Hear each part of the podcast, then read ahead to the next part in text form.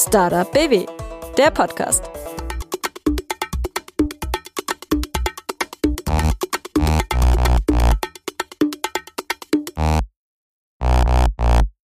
Hi, ich bin Dorothee und ihr hört den Podcast Startup BW 100 gute Gründe zum Gründen. Wir haben für euch im Rahmen dieses Podcasts einige Folgen zusammen mit Baden-Württembergs Wirtschaftsministerin und Startup-Expertin Nicole Hoffmeister-Kraut produziert. In diesen Folgen lernt ihr nicht nur neue Startups kennen, wir beleuchten die Szene auch aus politischer Sicht und zeigen euch, welche Themen unserer Ministerin am Herzen liegen und welche Insights sie von Gründern und Gründerinnen schon immer wissen wollte. Hallo und herzlich willkommen zu unserer ersten Folge Ministerin Meets Startup. Heute haben wir Sophia Lindner vom Startup Actable aus Karlsruhe zu Gast.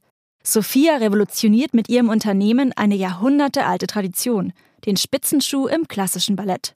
Wusstet ihr, dass Solistinnen in einem Stück wie Schwanensee ihre Schuhe bis zu dreimal pro Aufführung wechseln müssen? Aber nicht nur die Schuhe sind einer enormen Beanspruchung ausgesetzt. Auch die körperliche Belastung beim Tanzen en point ist extrem.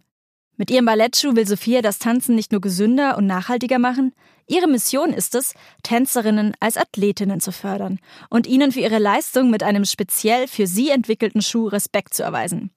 Was im Fußball einfach ist, ist im klassischen Ballett eine Herausforderung. Aber hört selbst. Viel Spaß dabei. Also herzlich willkommen, liebe Sophia Lindner. Sie haben Actable gegründet. Wirklich ein ganz innovatives Unternehmen. Und ich freue mich ganz besonders, dass wir heute hier in diesem Podcast unsere Gedanken austauschen, welchen Weg Sie gegangen sind, was Sie motiviert hat, warum Sie überhaupt äh, gegründet haben. Und äh, von Frau zu Frau bin ich natürlich besonders stolz, dass Sie als Frau, ähm, und das ist ja auch noch das Besondere, sich mit ganz vielen ähm, technischen Themen beschäftigt haben, um Ihr Produkt zu entwickeln und die Welt ein bisschen besser zu machen. Liebe Sophia, klassischer Spitzentanzschuh. Das ist äh, das Produkt, das Sie revolutionieren. Vielleicht können Sie uns ähm, kurz ausführen, wo liegt das Problem? Was hat Sie dazu gebracht, diese Idee zu entwickeln? Dankeschön für die schöne Einleitung. Freut mich total, auch jetzt ein bisschen mehr zu den Hintergründen zu erzählen. Für die, die nicht so tief in der Thematik stecken, ähm, erzähle ich gerne ein bisschen, was, was das Problem ist. Also die klassischen Spitzenschuhe, so wie man sie auf der Bühne sieht, ist ja ein total ikonisches Bild auch mittlerweile. Ähm, die werden hergestellt aus ganz vielen Schichten, aus Leim, Leinen, Satin, Pappmaché, ähm, Kork und so weiter, seit über Hunderten von Jahren unverändert und werden dann 24 Stunden im Ofen gehärtet. Und da merkt man schon, es ist ein extrem aufwendiger von Handarbeit bestimmter Prozess, der sehr viel Zeit braucht und wo auch ein Produkt rauskommt, was dementsprechend kostspielig ist. Also so um die 60 Euro muss man mindestens pro Paar ausgeben. Eine Tänzerin bekommt den Schuh. Man sollte meinen, sie hat jetzt auch eine Weile was davon, ähm, musste noch sehr aufwendig präparieren, um überhaupt damit tanzen zu können. Also werden Bänder angenäht, es wird ganz viel modifiziert, damit es nicht so schmerzt. Und dann hält der Schuh aber nur einen Tag im Profisport. Also total absurd. Ähm, sogar wenn man mal das extremste Beispiel nimmt, halten die Schuhe dann auch nur für einen Akt pro Aufführung. Also ein klassisches Stück wie Schwansee oder Nussknacker zum Beispiel. Da braucht die Solistin schon pro Akt, und das ist so ein dreiaktiges Stück, ein Paar Schuhe ähm, am Abend. Und danach muss man sie wegwerfen, weil sie einfach total zerstört sind. Also die Sohle, die am Anfang so fest und hart war, kriegt ganz viele Risse. Das traditionelle Material bricht einfach auf und ermüdet dadurch super schnell. Das ist mal so der, der eine Punkt. Also Punkto Nachhaltigkeit ist extrem fragwürdig und auf der anderen Seite aber der gesundheitliche Aspekt. Also die Tänzer und Tänzerinnen zerstören ihre Körper extremst. Das gesundheitliche Risiko ist ganz hoch, klar auch in anderen Profisportarten, aber wenn man es mal vergleicht mit Fußball ähm, zum Beispiel, da wird so viel entwickelt, ähm, so viel Innovation findet statt und so weiter. Und die haben ein Tool, was einfach perfekt passt und immer wieder für den Sportler irgendwie optimiert wird, für den Athlet. Und das haben wir hier einfach gar nicht, seit hunderten von Jahren nicht. Ja, und es ist ja auch ein enormes Potenzial. Was kostet es denn jetzt äh, immer wieder neue Schuhe kaufen zu müssen für einzelne Akte, äh, für einzelne Aufführungen. Das sind ja zigtausend Tänzerinnen und Tänzer. Kennen Sie da eine, eine Hausnummer? Also Vielleicht hilft es, um sich vorzustellen, die ganzen Opernhäuser weltweit äh, äh, rufen für Spenden auf auf ihren Websites und es gibt überall ähm, ja die Möglichkeit für Spitzenschuhe zu spenden. Zum Beispiel das Opernhaus, also das Royal Opera House in London, gibt jährlich 250.000 ähm, Euro aus für Spitzenschuhe, also pro Spielzeit. Und das ist halt ein enormer finanzieller Bedarf für nur für das Schuhwerk, für die Tänzerinnen so. Und es tut auch weh zu wissen, dass die halt eben nur einen Tag halten und dann, ja, also man könnte das Geld viel, viel besser investieren letztendlich. Genau, ja. Also Sophia, jetzt verraten Sie uns doch, was ist äh, Ihre Idee? Äh, mhm. Auch wie sind Sie darauf gekommen? Sie sind ja selber Tänzerin, haben 14 Jahre getanzt, ganz intensiv und konnten dadurch natürlich auch, und ich glaube, das macht sie auch zu was Besonderem, ganz viel eigene Erfahrung einbringen in diese, in dieses neue Produkt, das sie entwickelt haben. Genau, also letztendlich fangen wir genau an dem Punkt an mit der Gesundheit erstmal. Also die Anatomie des klassischen äh, Spitzenschuhs ist total gesundheitsschädlich. Es gibt keine rechte und keine linke Version und ähm, der Schuh passt sich nicht dem Fuß an, sondern der Fuß muss sich dem Schuh anpassen. Und das ist eigentlich so das Grundprinzip, was wir auch umdrehen. Wir sagen, hey, der Schuh muss sich dem Fuß anpassen. Ähm, um die Tänzerin geht's letztendlich. Und deswegen haben wir einen Spitzenschuh entwickelt, ähm, der kommt in einem Baukastensystem. Das heißt, äh, es gibt eine Sohle, die das äh, Problem ähm, angeht, äh, dass, die, dass der Schuh so kurz hält. Ähm, die ist 3D gedruckt, die hat Einschnitte an der Unterseite und somit ist die Sohle halt viel flexibler für normale Bewegungen, für Fußaufroll- und Abrollbewegungen, für Tanzen im Generellen. Und auf der anderen Seite blockieren sich diese, diese Segmente, diese Einschnitte in der Sohle auf dem Spitzenstand. Ähm, somit wird halt die Stabilität gewährleistet, die halt die Tänzerin braucht. Ähm, und das führt halt auch eben dazu, dass das Material gar nicht erst zerstört wird und demnach der Schuh auch bis zu fünfmal länger halt oder hält. Ähm, genau, also das ist ähm, ganz grob der, der Kern, so die Innovation, die haben wir in, hund, äh, in, ja, in über 100 äh, verschiedenen Prototypen entwickelt, die Geometrie angepasst, das wurde alles immer wieder 3D gedruckt.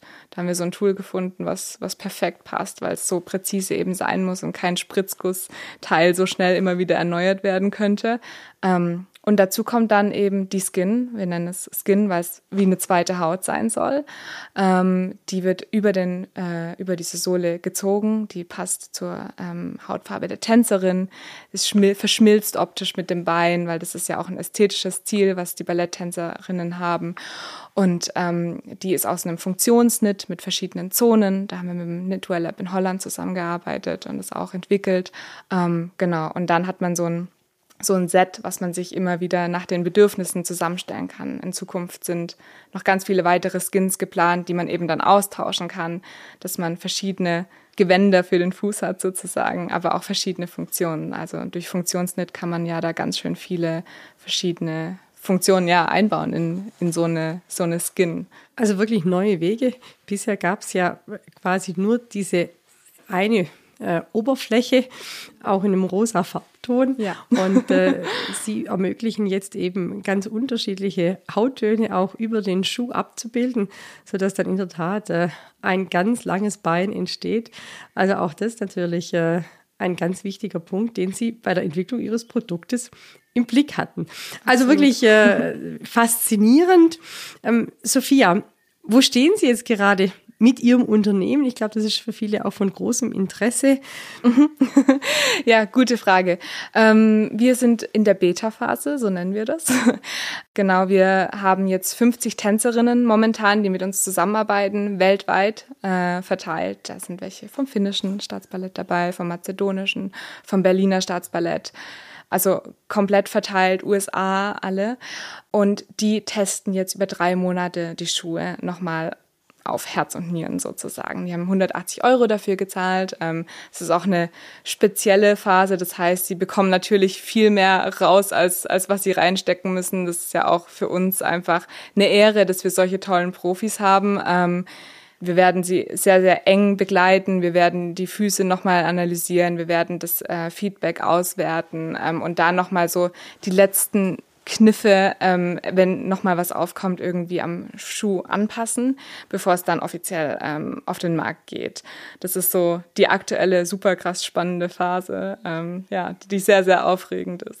Also kurz vor der Markteinführung, genau. jetzt noch in der Industrie würde man sagen, der letzte Feldtest, Exakt. Äh, wo dann noch äh, optimiert wird, ähm, während äh, Sie da ja auch wirklich hochkarätige Partnerinnen und Partner finden konnten, ähm, die jetzt eben in diesem Test Ihnen dann auch nochmal eine Rückmeldung geben, ein Feedback, was noch verbessert werden kann. Genau. Und äh, Sophia, Sie haben ja diese Idee erstmalig aufgegriffen in Ihrer Bachelorarbeit. Mhm. Können Sie uns äh, vielleicht äh, kurz erklären, ähm, Bachelorarbeit und was kam dann? Was hat Sie auch motiviert, diesen Schritt zu gehen, wirklich ein eigenes Produkt zu entwickeln? Also ja, alles begann mit der Bachelorarbeit. Ich habe 14 Jahre lang Ballett getanzt, daher kommt natürlich auch die Thematik. Ich habe Industriedesign in Pforzheim an der HFG studiert ähm, und hatte in der Bachelorarbeit die Möglichkeit, zwei meiner größten Leidenschaften verschmelzen zu können. Also auf der einen Seite Ballett und auf der anderen Seite das Produktdesign. Und als Designerin lernt man halt die ganze Zeit, ähm, dass man irgendwie ähm, ja, Probleme identifiziert und dann die bestmögliche Lösung dafür kreieren und schaffen soll. Und genau das war eigentlich auch der Auslöser. Ich kannte das Problem aus, der, aus meiner eigenen Vergangenheit so, ähm, habe dafür dann die ersten Konzepte damals entwickelt und ähm, ja, gar nicht mit dem Ziel, das Produkt auf den Markt zu setzen, sondern einfach nur, weil es mir ein, ein Herzensanliegen war, da mal irgendwie ein neues Konzept für zu machen, weil so viel schief läuft. Also für mich war das sehr offensichtlich.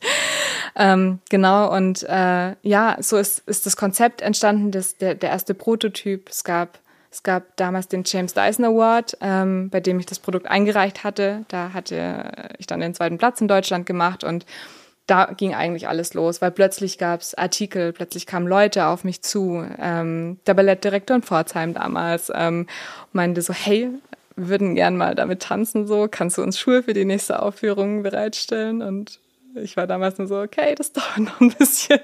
so schnell geht's nicht.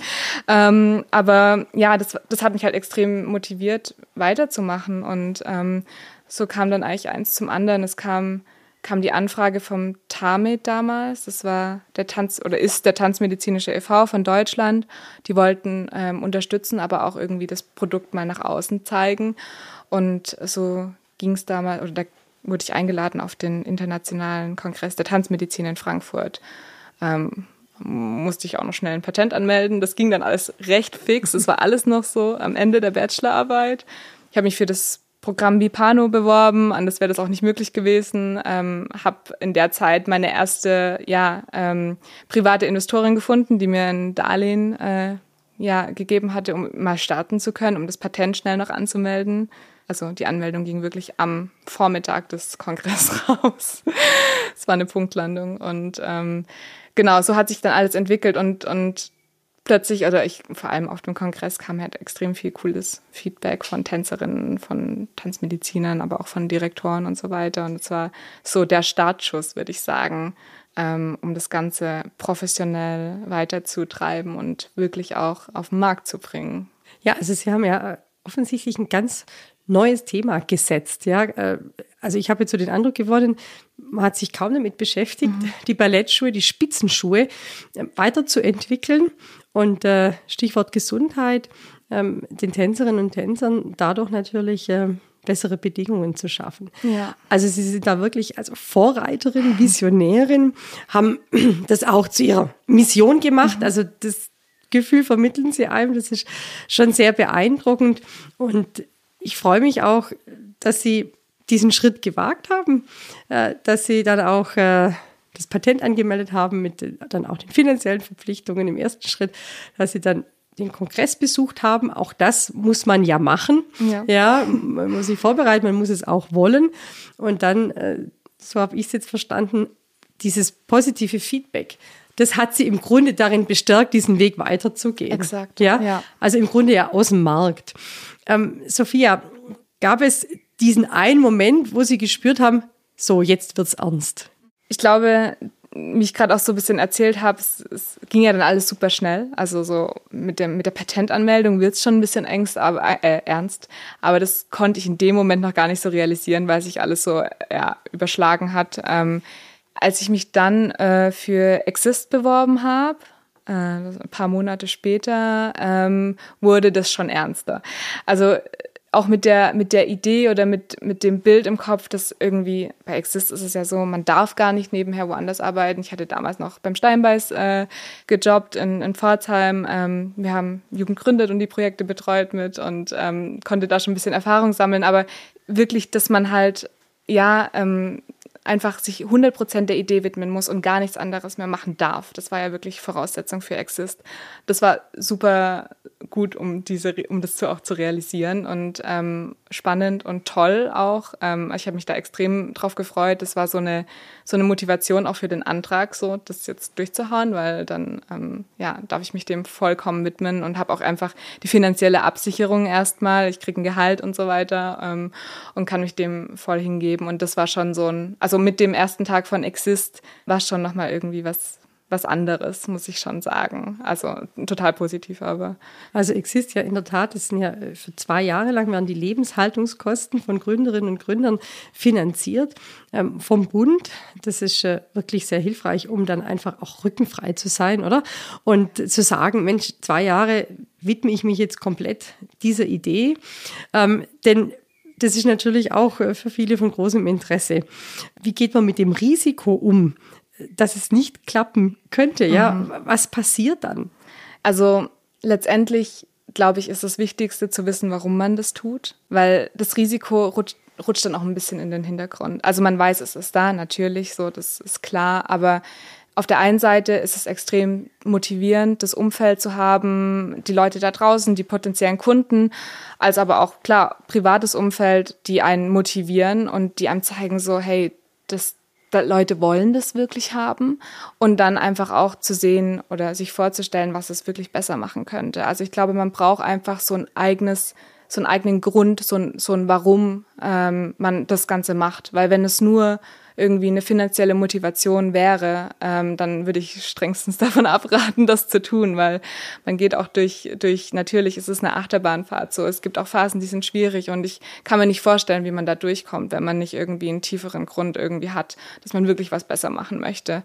Die, die Phasen gibt's, die gehören dazu und ähm, da sollte man, also wenn dann der einzige Grund ist, irgendwie ja reich zu werden damit, dann ähm, würde man wahrscheinlich an dem Punkt auch aufgeben und einfach aufhören. Mhm. Ähm, aber ja, ich glaube, das ist einfach letztendlich das Wichtigste und deswegen ist das Risiko nicht wirklich die Frage, sondern die Frage ist, will ich alles dafür tun, bis, bis zur letzten Möglichkeit, um es wahrzumachen, weil, weil ich weiß, dann ist einfach ein Impact geschaffen, so dann machen wir was besser in der Welt da draußen.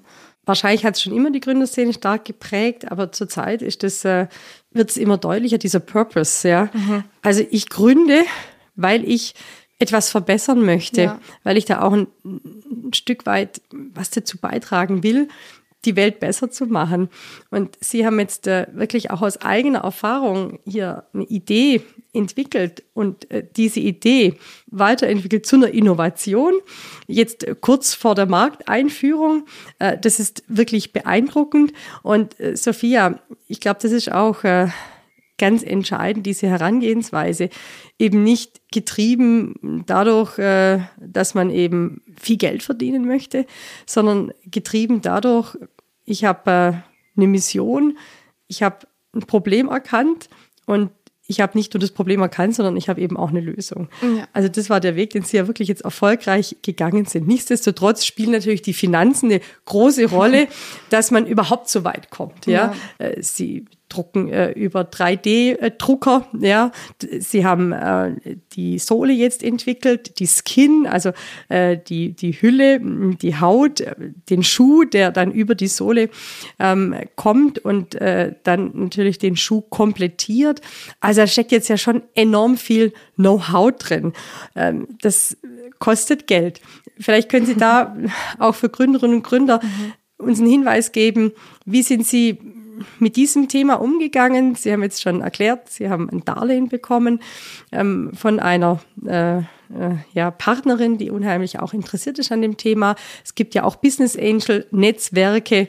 Welchen Weg sind Sie gegangen? Mhm. Und ähm, ja, was sind Ihre Lessons learned? Mhm. Was hätte man vielleicht auch anders machen können, mhm. besser machen können? Ja, also mein äh, Weg sah aus, sah folgendermaßen aus. Ich hatte genau die private Investorin ähm, am Anfang, also es war ein privates Darlehen, so hat alles gestartet, einfach um mal loslegen zu können. Patent meldet sich auch nicht einfach mal an und ähm, so schön es ist, es, also ich hatte damals mich für das Vipano, wie gesagt, äh, beworben, das Patentförderprogramm, was auch geklappt hat, äh, just in time. Aber man muss auch das Geld erstmal vorstrecken. Also man kriegt es nach ein bis zwei Jahren zurück. Das heißt, erstmal muss man es halt auftreiben. Und nur schon das zeigt halt auch, also so ganz ohne irgendwelche privaten Mittel oder irgendwelche anderen Töpfe, wie auch immer, ähm, ist es halt dann nicht möglich zu starten, weil man muss es vorstrecken. Und ich hatte damals eben, ja, die, die schöne Situation, dass ich äh, eine tolle Person kennengelernt habe, die mir damals ähm, ja das Darling gegeben hat. Dann ähm, kam Exist äh, recht recht darauf folgend, recht schnell, ähm, für das ich mich beworben hatte. Da ging auch das Thema Teamaufbau los natürlich. Ich war ja damals noch voll alleine. Ähm, äh, da gehe ich gerne auch nachher noch mal ein bisschen drauf ein. Ähm, dann kam das Thema BAFA, also mit einer Investition kann man ja auch äh, das äh, von BAFA eine Förderung ähm, in Anspruch nehmen, was wir gemacht haben. Ähm, genau, bis heute, wir sind jetzt beim äh, Startup BW Protect Programm gelandet. Ähm, so finanzieren wir uns momentan auch. Also wir sind mittendrin. Wir haben gerade unsere zweite Tranche abgerufen und ähm, ja, also ganz viel über Förderprogramme tatsächlich, aber dennoch auch über die private Investorin, ähm, ohne die es auch nicht möglich gewesen wäre. Also es war eine Mischung, ein, ein guter Mix sozusagen aus beiden Sachen, weil auch so ein bisschen Lessons learned Frage und so weiter. Man sollte sich nicht auf eins verlassen, definitiv nicht. Also ein Plan B ist immer ganz gut und einfach auch, weil die Fördermittel ähm, natürlich nur bestimmte Dinge immer fördern. Also man hat nicht einfach dann die Möglichkeit, ähm, ja, das gesamte Geld irgendwie für die Gehälter oder was weiß ich, was Mitarbeiter oder was man halt gerade braucht, sondern es gibt meistens irgendwie einen Fokus, wie bei dem Patentprogramm zum Beispiel oder sehr viel Regularien, die halt eben vorgeben, wie man das Geld investiert. Und da ist es dann halt schon notwendig, dass man auch noch irgendwie eine Substanz, eine Grundsubstanz hat dazu. So. Ich freue mich ja sehr, dass Startup BW Protect äh, Sie jetzt unterstützen konnte, auch in den letzten Monaten. Ja. Denn äh, das Pre-Seed-Programm und Protect ist ja aus dem Pre-Seed entwickelt worden. Äh, das ähm, habe ich damals von der Delegationsreise aus Israel mitgebracht ah. und diese Idee, privates und staatliches Kapital zu bündeln und dadurch natürlich auch die Gründerinnen und Gründer ähm, ich möchte mal sagen, es ist eine andere Qualität von Entscheidung, mhm. welches Startup unterstützt wird. Mhm. Ähm, dadurch, dass wir eben auch privates Kapital hier mit aufnehmen und damit verbunden ja auch äh, diese Begleitung, Coaching, Ansprechpartner, auch Netzwerk, das ja äh, dann auch über unsere Startup BW Precede und Protect Partner ähm, zur Verfügung gestellt wird. Ja, das freut mich äh, ganz arg, denn es ist in der Tat äh, eine große Herausforderung, wenn man das Geld nicht verfügbar hat, dann ist es eben auch schwierig, eine Produktidee überhaupt erst äh, voranzutreiben und zu entwickeln. Aber das Geld ist natürlich das eine. Das andere ähm, sind äh, die Details, äh, die neuen Wege, die, die Sie gegangen sind, Sophia. Können Sie uns da einen Tipp geben, welche Partnerinnen und Partner für Sie jetzt mhm. besonders hilfreich äh, waren? Ja, das ist eine große Frage, weil tatsächlich auch viele aus privaten Kreis und vor allem Leute, die man einfach auf dem Weg kennenlernt. Also ich habe die Erfahrung gemacht, dass es ein sehr organischer Verlauf war. Also man, man kommt irgendwie in in ein Programm rein zum Beispiel. Wir waren ja damals auch beim Fraunhofer Ahead-Programm äh, äh, zum und haben da, also dadurch hat man wieder Leute kennengelernt, also diese klassische Netzwerkthematik, die auch gute private Freunde ge geworden sind, aber dieser Austausch, der, der stattfindet neben, neben der Hauptbühne so, der ist extrem wichtig. Und ähm, das sind auch irgendwie so starke Verbindungen, die gewachsen sind, die bis heute anhalten, die einfach sich ja organisch entwickelt haben und gar nicht so, ähm, ja, gezwungenermaßen angegangen worden sind. Ähm, und das sind irgendwie die, die am besten auch halten, habe ich so das Gefühl, was, wo, ja, worüber ich extrem dankbar sind, äh, bin einfach. Also ich kann gar nicht so klassisch das benennen oder so ganz klar sagen, die und die Person, da muss man hingehen, weil es auch sehr individuell sicher ist, kommt drauf an, was man für ein Produkt hat und so weiter. Ähm, aber es waren immer wieder so einfach die menschlichen Momente dazwischen, dass man auf Leute trifft, die auch ähm, auch zu Idolen werden natürlich, die auch irgendwie ihren Weg gehen, ähm, egal aus welcher, also als Gründer selbst oder als Berater oder wie auch immer, und die einem einfach, ja, die einem einfach unterstützen und total wertvolles ja, Rüstzeug mit, mit an die Hand geben über die Zeit. So. Ja, aber es steckt ja auch unheimlich viel technisches Know-how jetzt in diesem Schuh. Jetzt sind Sie Produktdesignerin und Tänzerin, also da konnten Sie unheimlich viel Input geben. Aber man stellt sich natürlich schon die Frage, wie gehe ich da jetzt vor? Jetzt habe ich die Idee, ich möchte einen besseren Spitzenschuh entwickeln. Aber da geht es ja auch um viele technische Details. Können Sie uns sagen, wie Sie dann vorgegangen sind? Also sehr früh mit Firmen mit Erfahrung zusammenarbeiten, ist sicher ein guter Tipp. Wir haben sehr früh mit Framas angefangen zusammenzuarbeiten. Ähm, vielleicht ein bisschen zum Hintergrund. Pirmasens ist ja die große Schuhstadt von Deutschland. Ähm, früher mal noch viel mehr, da ist leider auch viel Industrie weggegangen nach Asien und so weiter. Ähm, umso schöner ist es da jetzt immer, also Framas ist noch ein, eine der starken Firmen, die dort sind, ähm, aber auch mittlerweile weltweit vertreten sind. Die haben schon sehr früh angefangen, ähm, Sohlen und Leisten für Adidas, Puma, Nike und Co. zu entwickeln. Soweit ich weiß, war damals auch der Adi Dassler mit der Tochter Framas verheiratet, was sicher einen guten Einfluss darauf hatte. Ähm, und ja, also das Know-how, was da aus dem High-Performance-Fußballschuh äh, zum Beispiel äh, besteht und Kletterschuhe, was auch immer, also ne, ganz viele so ähm, High-Performance-Schuhe, die dort entwickelt werden, also die Sohlen zusammen mit Adidas und Co. Das ist halt einfach was, was ein super wichtiger Erfahrungsschatz ist, den wir hier jetzt auch anwenden äh, in unserem Spitzenschuh, weil wir gehen die Thematik ja ein bisschen anders an und ähm, diese, die, die, was sie angesprochen hat, die Kunststoffe, ähm, und so weiter. Was eignet sich für ein Material? Wie sind die Abriebwerte? Was weiß ich? Die irgendwie das Rückstellverhalten und so weiter. Das sind ja alles Themen. Klar, die werden auch mal im Studium angeschnitten, aber da sollte man sehr früh und das rate ich auch jedem ähm, mit Experten einfach zusammenarbeiten, weil wer weiß besser als jemand, der schon jahrelang oder noch länger ähm, in der Industrie erfolgreich äh, unterwegs ist. So und davon lebt eigentlich auch unser Produkt oder so sah basically auch der Entwicklungsprozess aus. Wir haben sehr früh versucht, mit, mit Experten aus verschiedenen Branchen zusammenzuarbeiten, wie eben Framas oder das Knitwear Lab, die mit uns zusammen die Knitstrukturen entwickelt haben in etlichen Iterationen. Ähm, mittlerweile arbeiten wir auch stark mit ZIRP zusammen, also 3D-Druckhersteller aus Baden-Württemberg auch, ähm, mit denen wir da auch noch ganz viel Vereinheiten abgestimmt haben.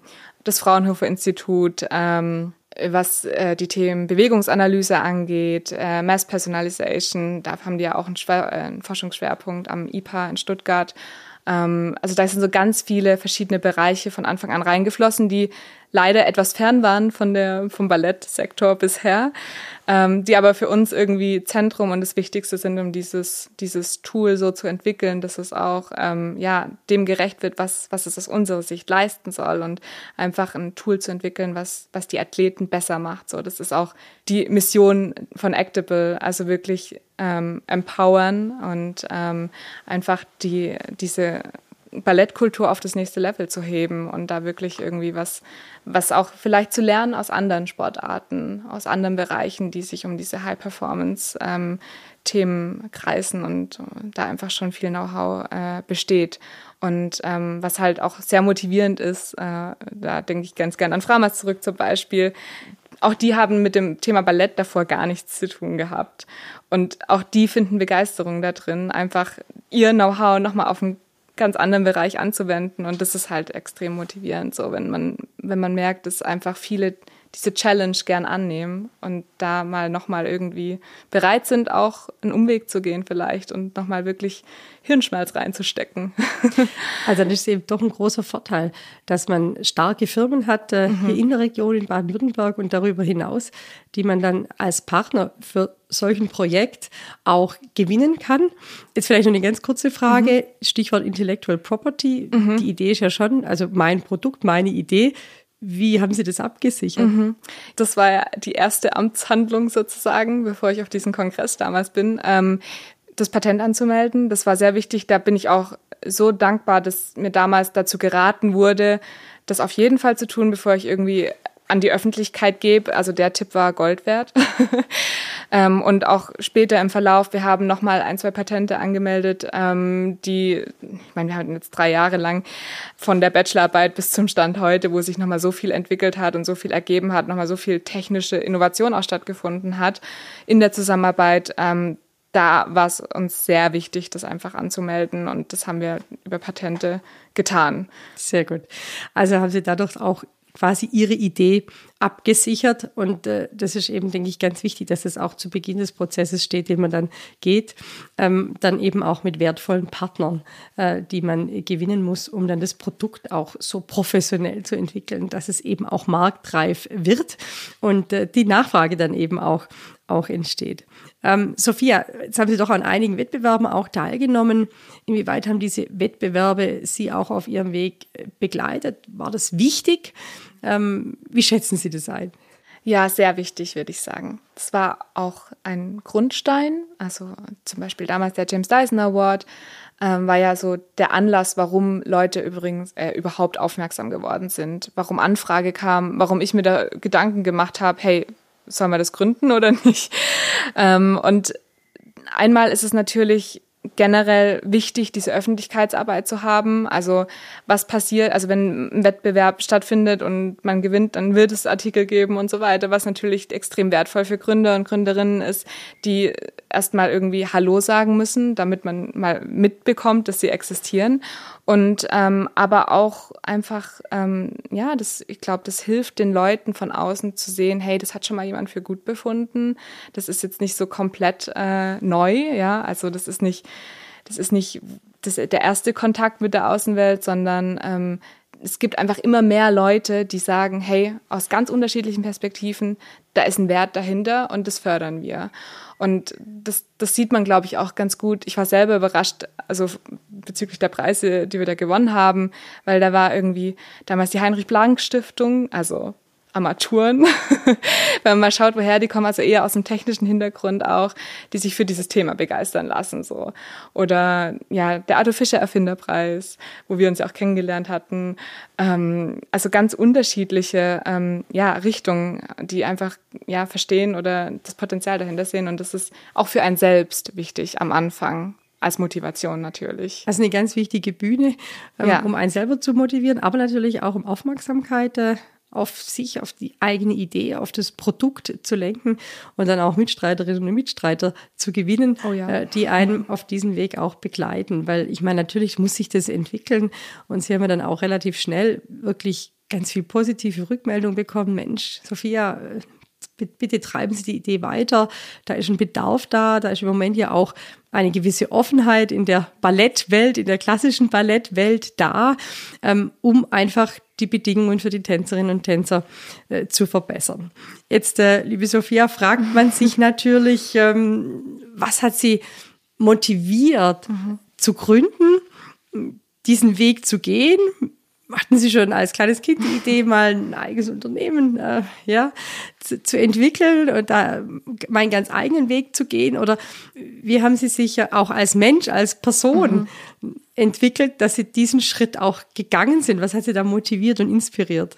Ja, tatsächlich äh, war das nie die, die eigentliche Idee oder der, der Wunsch zu gründen. Also ich würde das jetzt eher neutral betrachten, aber es war nie in mir irgendwie so ein krasses Bedürfnis, unbedingt mal was oder mich selbstständig zu machen oder zu gründen oder so. Also wie gesagt, es ist ja damals aus der Bachelorarbeit heraus entstanden und tatsächlich einfach ähm, ja für mich die nächstlogische Amtshandlung gewesen, ähm, das Projekt wirklich auch verfügbar zu machen und in die Hände der Tänzerinnen zu bringen, wenn ich wirklich da was bewegen möchte. Also es ist eher so, ähm, ja, das Mittel zum Zweck, wenn man das so sagen kann. Ähm, für mich, das daher, also ich war letztendlich war das nie der Plan zu gründen und ich war auch ehrlich gesagt ein bisschen abgeschreckt ähm, davor ich hatte auch so, ja, schon früher irgendwie auch aus dem Bekanntenkreis und so weiter oder auch mal so ein bisschen beobachtet, dass sich Menschen auch sehr verändert haben als, als Gründer, als, als Inhaber oder selbstständige Person, was ich ein bisschen abschreckend fand, weil ich damals so ein bisschen das Gefühl hatte, dass sie sich irgendwie auch ein bisschen weg von ihren Werten bewegt haben und deswegen war das eigentlich gar nicht von mir irgendwie ein Ziel oder ich hatte da nicht die besten Beispiele, so. Ähm, ja, aber jetzt, jetzt ist es so gekommen und ich bin total glücklich damit. Ähm, ich hätte hätte mich nicht besser entscheiden können momentan. Also auch wenn man durch Berge, äh, durch, auf Berge, aber auch durch Täler geht, ähm, ist es nach wie vor irgendwie was, was mich total erfüllt. Weil ich habe jeden Tag, jede Minute irgendwie die Möglichkeit, ähm, was, also daran zu arbeiten, irgendwie was, was besser zu machen und was rauszubringen, was einfach ein Herzensprojekt ist von mir. So. Und das ist super schön und deswegen bereue ich das null, egal mit welchen Herausforderungen das äh, dann auch kommt, tatsächlich. Also schon beeindruckend, Sophia. Also Sie hatten die Vision, haben aus der Vision eine Mission gemacht und haben dann äh, einen Weg gesucht, wie Sie diese Mission erfolgreich erfüllen können und haben deshalb auch gegründet. Und äh, ich glaube, das sind natürlich auch die erfolgreichsten Startups, ja, die aus diesem, diesem Purpose heraus entstanden sind, aus einer Idee, von der man überzeugt ist. Und sie haben jetzt auch ganz viele Menschen äh, begeistert und auch überzeugen können von ihrer Idee. Und das ist eine ganz wichtige Voraussetzung auch für den Erfolg, äh, den sie heute schon haben. Also äh, für sie war dann doch äh, diese, diesen Weg zu wählen, eine Art Selbstverwirklichung mhm. ähm, von den Erfahrungen, die sie gesammelt haben, zu lernen und die Welt besser zu machen, in dem Fall eben äh, die Ballettwelt. Und dadurch ähm, tun sie uns allen was Gutes, denn äh, eine Ballettaufführung anzuschauen, das ist natürlich wirklich äh, höchster Genuss, etwas äh, Besonderes, das also auch ich persönlich sehr genieße. Ähm, man, man schaut gerne zu und wissend, dass äh, die Tänzerinnen und Tänzer äh, durch ihr Produkt äh, dann wirklich auch bessere Voraussetzungen haben. Äh, ich denke, das wird äh, für jeden, ähm, auch äh, für die Ballettbesucherinnen und Besucher, ähm, sehr positiv sein. Also wirklich, wirklich toll. Ähm, die Frage stellt sich natürlich, wie hat sich jetzt Ihr Alltag verändert? Was, wie ist Ihr Tagesablauf? Ähm, was sind so die, Gedanken, die Ihnen morgens durch den Kopf gehen. Mhm. Mit was beschäftigen Sie sich? Mal abgesehen vom, vom Produkt direkt. Was bedeutet das jetzt für Sie als Mensch, als Frau? Mhm. Ich glaube, das ist auch ganz interessant für andere äh, Gründerinnen oder mhm. Gründer, vor allem für Frauen. Wir haben nur zehn Prozent Frauen in der Gründerszene in Baden-Württemberg, viel zu wenig. Deswegen ist das natürlich schon spannend, wie Sie das auch als Frau empfinden. Ja, also wie sieht mein Alltag aus? Sehr bunt und wenig Schlaf, kann man, glaube ich, sagen. Ähm, ich meine, wir sind jetzt auch in der Phase, wo wir viel Umstrukturierung erleben, weil wir immer mehr feste Vollzeit-Teammitglieder auch haben. Ich glaube, in die Phase oder durch die Phase geht auch jedes Startup mal so. Man hat am Anfang, also bei uns war es auf jeden Fall der Fall. Wir hatten viele Werkstudenten auch und ähm, Praktikantinnen und ähm, Step by Step professionalisiert man ja auch diesen diesen Weg und ähm, ich bin da super glücklich und freue mich total, ähm, jetzt so diese nächste Phase anzugehen und das bedeutet aber auch viel Umstrukturierung. Das heißt viel, ähm, ja äh, wie soll ich sagen, ja, die Themen neu zu, zu strukturieren. Also das ist was, was mich momentan natürlich sehr beschäftigt. Ähm, dann ähm, ja, alles Mögliche irgendwie, also die HR-Themen, irgendwie viel Produkt, äh, Produktentwicklung, aber auch jetzt natürlich gerade Produktionsthemen, äh, die Kooperationen mit den ähm, Factories, irgendwie die, das Sourcing. Also das sind so ganz viele Themen, die eigentlich irgendwie alle mal an meinem Tisch vorbeilaufen oder wo ich auch direkt dann viel mitmache, ähm, was jetzt dann in der nächsten Phase auch ein bisschen strukturierter wird. Ähm, da freue ich mich e extrem drauf.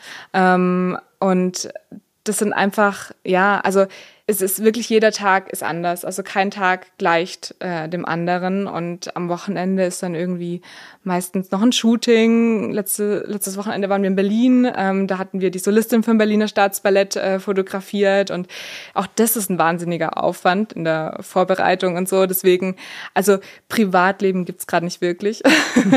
das ist schon was, was mich auch beschäftigt. Ähm, aber das ist gar kein Thema oder gar keine Frage, weil die Phase ist jetzt einfach wichtig und ähm, es ist schön, wenn man weiß, für was man das tut jeden Tag. Ähm, und äh, deswegen, ja, also es ist schwer, diese Frage allgemein zu beantworten, weil jeder Tag unique ist, ähm, total, total anders und aufregend. Und es kommen, es kommen Höhen und Tiefen, es kommen auch mal Sorgen natürlich, ähm, es kommen Freuden, es gibt wieder krass viel Motivation und irgendwie, wenn man dann so in, in glückliche Gesichter schaut, ist das schon extrem, extrem wertvoll und, und gibt einem einfach enorm viel Energie. Und ich glaube, das, deswegen macht man es ja auch letztendlich so. Das ist, ist ja kann also, man so sagen. Das hört sich unheimlich, unheimlich spannend an. Mhm. Und ich glaube, das wird auch viele motivieren, äh, auch den eigenen Weg zu gehen. Dieser Abwechslungsreichtum, äh, immer wieder in neue Situationen, auch ins mhm. kalte Wasser geworfen ja. zu werden und dann gestalten zu dürfen. Ja? Also sich selbst auch zu verwirklichen, auch äh, die Idee, die man selber entwickelt hat, mhm. dann umzusetzen dass man überhaupt die Chance bekommt, ist schon auch ein Privileg. Absolut. Aber Sie haben natürlich auch viel dafür gemacht, dass Sie ja. äh, jetzt diesen Weg äh, gehen können. Jetzt äh, möchte ich zum Schluss noch zwei Fragen stellen, Sophia. Zum einen, mir ist ja ein großes Anliegen, dass wir echt in Baden-Württemberg Rahmenbedingungen schaffen, um unsere Gründerinnen und Gründer zu unterstützen. Wir machen das über Wettbewerbe eben, um Plattformen zu äh, bieten, damit man sich präsentieren kann. Wir finanzieren ja die Acceleratoren 14 im Moment in Baden-Württemberg mit als Land. Wir unterstützen auch Startup-Netzwerke. Wir bieten als Großevent, ist leider durch Corona ausgebremst, den Startup BW Summit, haben jetzt äh, Ende Juli die Startup BW Night. Wir haben das Pre-Seed, das, das äh, Protect-Programm auf den Weg gebracht, um die Startup-Szene gerade in dieser frühen Phase Death Valley zu unterstützen. Haben Sie da äh, uns auch als Land noch einen Rat? Was können wir noch besser machen? Ja, also das Angebot ist super so. Ich nehme es ja auch total auf und ähm, ich freue mich einfach, dass es die Möglichkeiten gibt und ich habe auch wirklich das Gefühl, dass es immer mehr gibt. Also dass sich da einfach so immer mehr äh, was auftut und unterschiedliche Chancen ähm, sich ergeben. Ähm, was was ich aber auch beobachtet habe, ist ähm, ja, also es geht viel oder viel Energie geht natürlich auch in die bürokratischen Themen rein, das muss man auch sagen. Und oftmals ist, ähm, ja, kann es auch abschreckend sein, so einen, einen 30-seitigen Vertrag irgendwie unterschreiben zu müssen. ähm, also das ist halt, also wie soll ich sagen, ich meine, wenn wir gerade wenn wir über Wagniskapital sprechen, ähm, ist es oftmals schwierig auch diese Brücke zu finden. Also es existiert und ähm, man hört immer wieder davon, aber die Brücke, denke ich, ist auf jeden Fall noch ein bisschen ausbaufähig, ähm, um da wirklich zu den Gründern auch, also dieses perfekte Match zu bilden sozusagen. Und ähm, letztendlich ähm, sagt ja auch, Wagniskapital hat ja auch was mit Risiko zu tun und wie man das so kennt aus dem, aus dem Silicon Valley und so, ähm, dass die, also das Risiko ja total wichtig ist. Also da ist man, ist man ja eher vom Mindset geprägt, umso höher das Risiko, umso mehr kann man bewegen. Je interessanter ist eine Idee. Ähm, aber da habe ich schon das Gefühl, dass, dass wir in Deutschland auch eher risikoscheu sind nach wie vor ähm, und einfach ja gern ein ein kalkulierbares Risiko erwartet wird, ähm, was halt irgendwie so auch ein Paradoxon ist.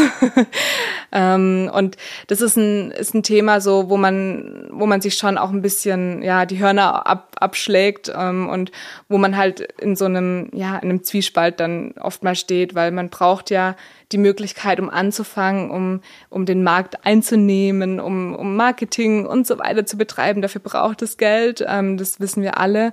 Aber ähm, das ist immer mit einem Risiko verbunden, weil das ist ja auch noch bevor oder während die ersten Umsätze generiert werden. Und oftmals ist vor allem die Bereitschaft äh, da, wenn schon die Umsätze und die Bilanzen nice sind, so. Ähm, aber dann ist es halt, ja, also dann sind wir schon an einer anderen Phase. Und um da hinzukommen, erfolgreich und nicht am Anfang zu viel Zeit zu verlieren und so weiter, ähm, muss man halt ein gewisses Risiko eingehen. Und da, glaube ich, ist die Bereitschaft oftmals noch nicht so stark. Zumindest nehme äh, nehm ich das wahr. Und es wird einem in, in diesen ganzen bürokratischen Aufwänden auch sehr deutlich gemacht, das Risiko trägst du als Gründerin alleine. So, und du musst das jetzt unterschreiben. Und da ist extrem viel, also da stehen extrem viel Sachen drin, ähm, die ja, wo einem das nochmal so, so stark verdeutlicht wird, dass man das eigentlich eher wieder an den Gründer zurückgibt. Ähm, Und ich glaube, das sind, das sind so, ja, so eine generelle Einstellungssache vielleicht, wo wir in Deutschland auf jeden Fall noch, ähm, ja, Nachholbedarf vielleicht haben. Ähm, und einfach auch, ja, vielleicht die, die Fehlerkultur so ein bisschen hinterfragen sollten, weil Fehler sind was immer noch negativ, also egal ob es im privaten Leben ist oder im, im Business so, ähm, ja, negativ behaftet sind. Und ähm, da ist ja, wenn man, wenn man das nochmal nehmen möchte, das Beispiel im, im, Silicon Valley zum Beispiel, eher das, das Gegenteil der Fall. Also wenn du noch nie gefailt bist, so, dann gibt dir auch niemand Geld, weil dann dann ist, ist, ist auch das, diese Wachstumsphase hat dann auch noch nicht stattgefunden wahrscheinlich oder die Idee ist nicht groß genug oder ja, das Potenzial. Also ja, ich glaube, das ist wirklich äh, ein Thema, das wir weiter voranbringen müssen. Diese Risikokultur, die Kultur mhm. des Scheiterns, ähm, dass man quasi erst nach äh, zweimal scheitern, beim dritten Startup dann auch durchstarten kann, weil man einfach so viel gelernt hat und dann eben auch sehr erfolgreich durchstarten kann. Ja. Ähm, auch nach zwei Failures, ja. ja. Ähm, in der Tat. Also Risikokultur weiterentwickeln, verbessern. Da müssen wir, denke ich, alle gemeinsam arbeiten. Das zweite, mehr Risikokapital und weniger Bürokratie. Also das nehme ich jetzt mit, das ist auch unheimlich wertvoll. Und jetzt zum Abschluss, äh, Sophia, jetzt möchte ich es mal auf uns Frauen begrenzen. Was raten Sie Gründerinnen? Okay, also ich glaube, das ist eine Zusammenfassung aus, aus unserem Interview jetzt. Ähm, definitiv gründet, wenn ihr einen guten Grund habt. Und nicht des Geldes wegen. Ähm, weil wie gesagt, es, es werden Phasen kommen, es wird, es wird mal auf und mal abgehen. Und ähm, da muss man wissen, warum man das macht. Und man braucht ein Ziel, das nicht auf sich selbst begrenzt ist. Ähm, und dann kommt man da auch locker durch. Und dann wird man auch immer wieder von außen Befürworter finden und Leute, die einen von außen motivieren, wenn man selber vielleicht auch mal durchhängt. So, also das ist definitiv der der erste Tipp. Und ähm, das Team ist das A und O. Also man selber steht das, glaube ich, nicht durch, beziehungsweise ist man nicht fähig, logischerweise alles gleichzeitig zu machen und überall in jeder Disziplin super zu sein. Das ist unrealistisch und ähm, mal abgesehen von, von dem Teamgeist, den, der sich entwickelt, zusammen schafft man einfach mehr. Und deswegen, es ist ein Prozess, ein gutes Team auf die Beine zu stellen, aber der ist extrem wichtig und der sollte immer ganz oben stehen, weil ohne einem guten Team kann noch die beste Idee irgendwie ähm, einfach nie in die Hände der, der Kunden kommen und dann ist das eben auch nichts wert. Genau. Und ähm, ja, vielleicht auch nochmal auf, auf meinen letzten Punkt äh, eingehend, so seid bereit, Fehler zu machen. Das ist wichtig. Und wachsen tut manchmal weh, aber da kann man nur stärker werden. Und ähm, das ist halt was, was man vielleicht, ja, was ein Prozess ist, wo man irgendwie durch muss, aber der auch wichtig ist, so für die, für die Weiterentwicklung und für alles, was kommt, weil jedes Mal ist die, ist die Challenge irgendwie anders und da steht man dann schon an einem anderen Punkt und das ist, glaube ich, was, dem man, oder ein Thema, dem man sehr, sehr offen ähm, gegenüberstehen sollte und da dann genau erst recht weitermachen sollte und Durchhaltevermögen eine sehr wichtige äh, Eigenschaft ist letztendlich. Also Sophia, äh, wirklich, Sie sind eine faszinierende Persönlichkeit. Also gerade auch die Ratschläge an Gründerinnen jetzt zum Schluss. Ich bin gespannt. Ich hoffe, dass Sie da also wirklich viele Frauen äh, erreichen konnten, dass wir gemeinsam viele Frauen erreichen konnten, von Frau zu Frau, dass sie eben auch diesen Schritt wagen und den Schritt gehen, sich selber auch zu verwirklichen mit ihren Ideen. Und es ist möglich. Und äh, Sophia, ich glaube, ich spreche auch äh, in Ihrem Sinne. Sie sind jederzeit ansprechbar, geben auch Tipps. Absolut. Also auch ich freue mich, äh, bin jederzeit für Sie ansprechbar. Dankeschön. Ähm, das ist mir auch wichtig äh, zu unterstützen, aber auch für alle, die unseren Podcast heute hören. Denn nur gemeinsam können wir uns als Gründerland weiterentwickeln und Frauen zum Gründen zu motivieren. Das ist, glaube ich, unsere gemeinsame Mission. Sophia, Absolut. vielen, vielen Dank. Ich wünsche Ihnen unheimlich viel Erfolg, ein spannendes Produkt und ich bin schon gespannt, wann ich die erste Tänzerin dann auf der Bühne sehe mit ihrem Ballettschuh. Dankeschön. Freut mich ganz arg. Vielen Dank für das schöne Interview. Na, wie hat euch die Folge gefallen? Und welche Gründungsgeschichten kennt ihr oder habt ihr selber schon erlebt? Schreibt uns eine Mail an podcast.startupbw.de und folgt uns auf den Podcast-Plattformen eures Vertrauens.